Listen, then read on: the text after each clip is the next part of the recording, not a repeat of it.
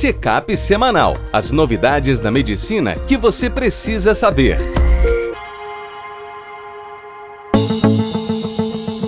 Olá a todos, meu nome é Ronaldo Gismonte, eu sou editor-chefe médico do portal PebMed. Bem-vindos a mais uma edição do Check-up semanal com as novidades da medicina que você precisa saber para começar a semana atualizado. Hoje, eu quero abrir o programa com uma boa notícia para quem é residente. As bolsas serão reajustadas em 23% a partir de 2022, ficando em torno de R$ 4.100 no valor bruto. Os temas de hoje são prognóstico na fibrose pulmonar, FFR versus cirurgia no doente trivascular, nova diretriz para câncer de endométrio, alta precoce em cirurgias coloretais e estatina no cuidado paliativo. No primeiro texto, Guilherme Bride, nosso pneumologista da USP, indicadores de mortalidade nas doenças pulmonares fibrosantes. Ele lembra a gente que essas doenças pulmonares intersticiais são um grupo heterogêneo e tem várias causas que incluem a fibrose pulmonar idiopática, as doenças autoimunes, doenças ocupacionais como silicose, pneumonite de hipersensibilidade, entre outras.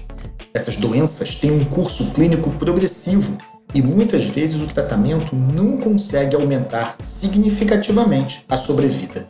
A sobrevida média na literatura é calculada em 40% em 5 anos. E Guilherme traz para a gente um estudo de Chen e colaboradores com 132 pacientes, 38% causada por doenças do tecido conjuntivo e 34% com a forma idiopática. Nesse grupo, a sobrevida de 5 anos foi de 48%. E dentre vários critérios que foram avaliados, o tamanho e a extensão da fibrose na TC calculado por um score e a hipertensão pulmonar no eco transtorácico foram os principais preditores de sobrevida. A presença de um score elevado na TC causou um hazard ratio de 1.6, aumentava em 60% o desfecho de mortalidade. Mas a presença de uma pressão sistólica pulmonar acima de 36,5 no eco tinha um hazard ratio de 3,6, mostrando a importância e o péssimo prognóstico da hipertensão pulmonar nesse grupo. No texto seguinte, Isabela Budi, angioplastia guiada por FFR tem resultados semelhantes à cirurgia em pacientes com doença triarterial. Basicamente, os doentes trivasculares, principalmente quando pega DA proximal ou equivalente de tronco, disfunção grave do VE e diabéticos, têm na sua cirurgia a principal indicação. Esse estudo, eles pegaram doentes que não eram infarto com supra, que não tinham choque cardiogênico e que não tinham disfunção grave. Então era um triarterial sem tronco. E eles compararam uma estratégia de revascularização versus uma estratégia de tratamento percutâneo, mas o percutâneo guiado por FFR, ou seja, tratando apenas as lesões que apresentassem um valor significativo do seu FFR. O desfecho primário foi o risco de eventos cardiovasculares. 1.500 participantes foram recrutados, a idade média de 65 anos, um terço com diabéticos, um terço com infarto prévio e 13% já com alguma revascularização percutânea. O número médio de lesões foi de 4, sendo que 22% tinham oclusão total crônica. O sintaxe médio foi alto, 26. Nesse grupo, os dois tratamentos tiveram resultados similares, porém, foi um estudo desenhado para não inferioridade, de angioplastia com FFR versus cirurgia. Mas quando a gente olhou o desfecho, ele ocorreu em 10% no grupo angioplastia e 6,9% no grupo cirurgia. Um resultado que surpreendeu. Esperava-se que nesse primeiro ano a cirurgia, pelo seu risco perioperatório, fosse pior.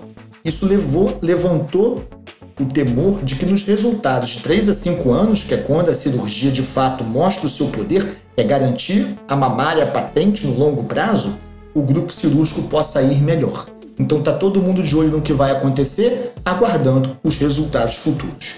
Hoje, se você tiver um doente triarterial em que o risco cirúrgico dele seja baixo e que as lesões sejam mais complexas, a cirurgia com pontes arteriais ela ainda está levando à frente.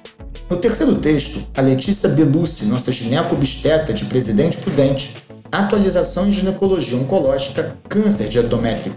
E ela traz uma publicação de outubro de 2021 da Federação Internacional de Gineco-Obstetrícia. Nesse documento, há alguns destaques. Primeiro, eles fazem um novo estadiamento em que eles pegam a classificação TNM e colocam em estágios. Há um destaque maior ao estágio 1, o tumor que está confinado ao útero e não pode invadir nem o estroma cervical. Segundo, eles lembram da importância do ultrassom intravaginal para transvaginal para fazer o diagnóstico, especialmente através do espessamento de endométrio, que leva à biópsia. Apesar desse exame não ser rotina para toda a população, aquelas mulheres com múltiplos fatores de risco, como por exemplo a síndrome familiar de Lynch 2, devem realizá-lo anualmente a partir dos 35 anos de idade. Nesses doentes estágio 1, o tratamento de eleição é a esterectomia total extrafacial com anexectomia bilateral.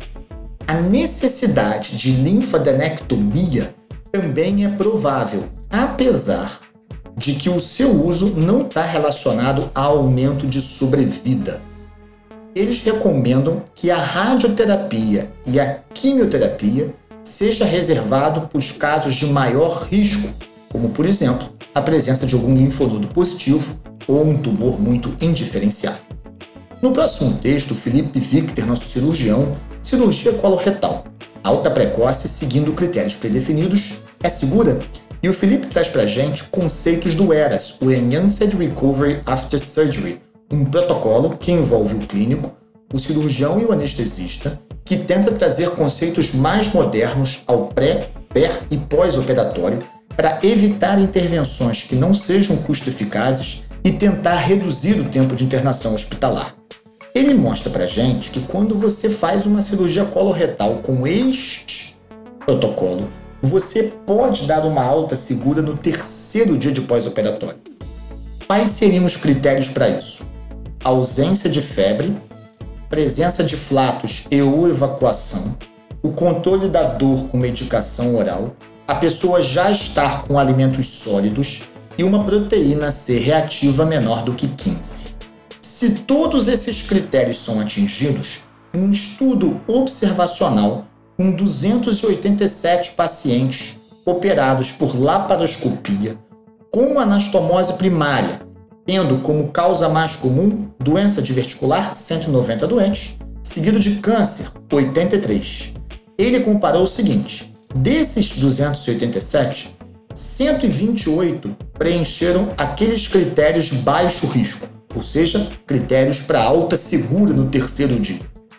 Desses doentes, de fato receberam a alta 60%. E eles mostraram que a presença desses critérios, não está com febre, a dor está controlada, ter evacuado, está comendo oral, PCR baixa, tinha 98% de sensibilidade para afastar uma fístula de anastomose e 78,9% de acurácia para uma alta bem-sucedida. Ou seja, se corroborados em novos estudos, estudos com amostras maiores, esse pode ser um ótimo critério para alta precoce.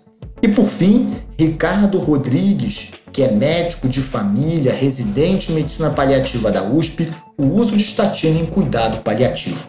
Ele traz para a gente a revisão de um artigo que saiu no JAMA que é um artigo interessantíssimo, um ensaio clínico randomizado multicêntrico, em que pegou pacientes em cuidados paliativos, 74 anos de idade média, 22% com déficit cognitivo, 48% com câncer.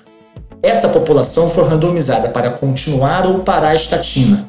Dois terços da população usavam estatina há muito tempo, há mais de 5 anos, por doença cardiovascular prévia. E um terço da população morava num home care, num asilo.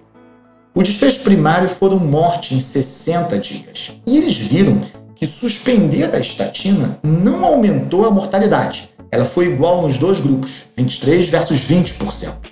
A sobrevida média desses doentes eram 7 meses, ou seja, eram realmente doentes no fim de vida.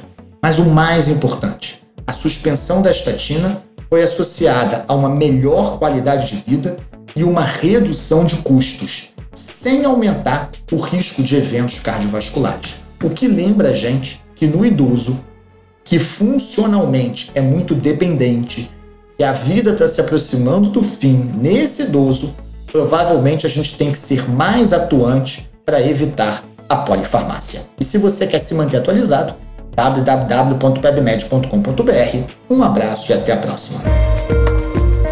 Este foi mais um check-up semanal com as novidades da medicina da última semana.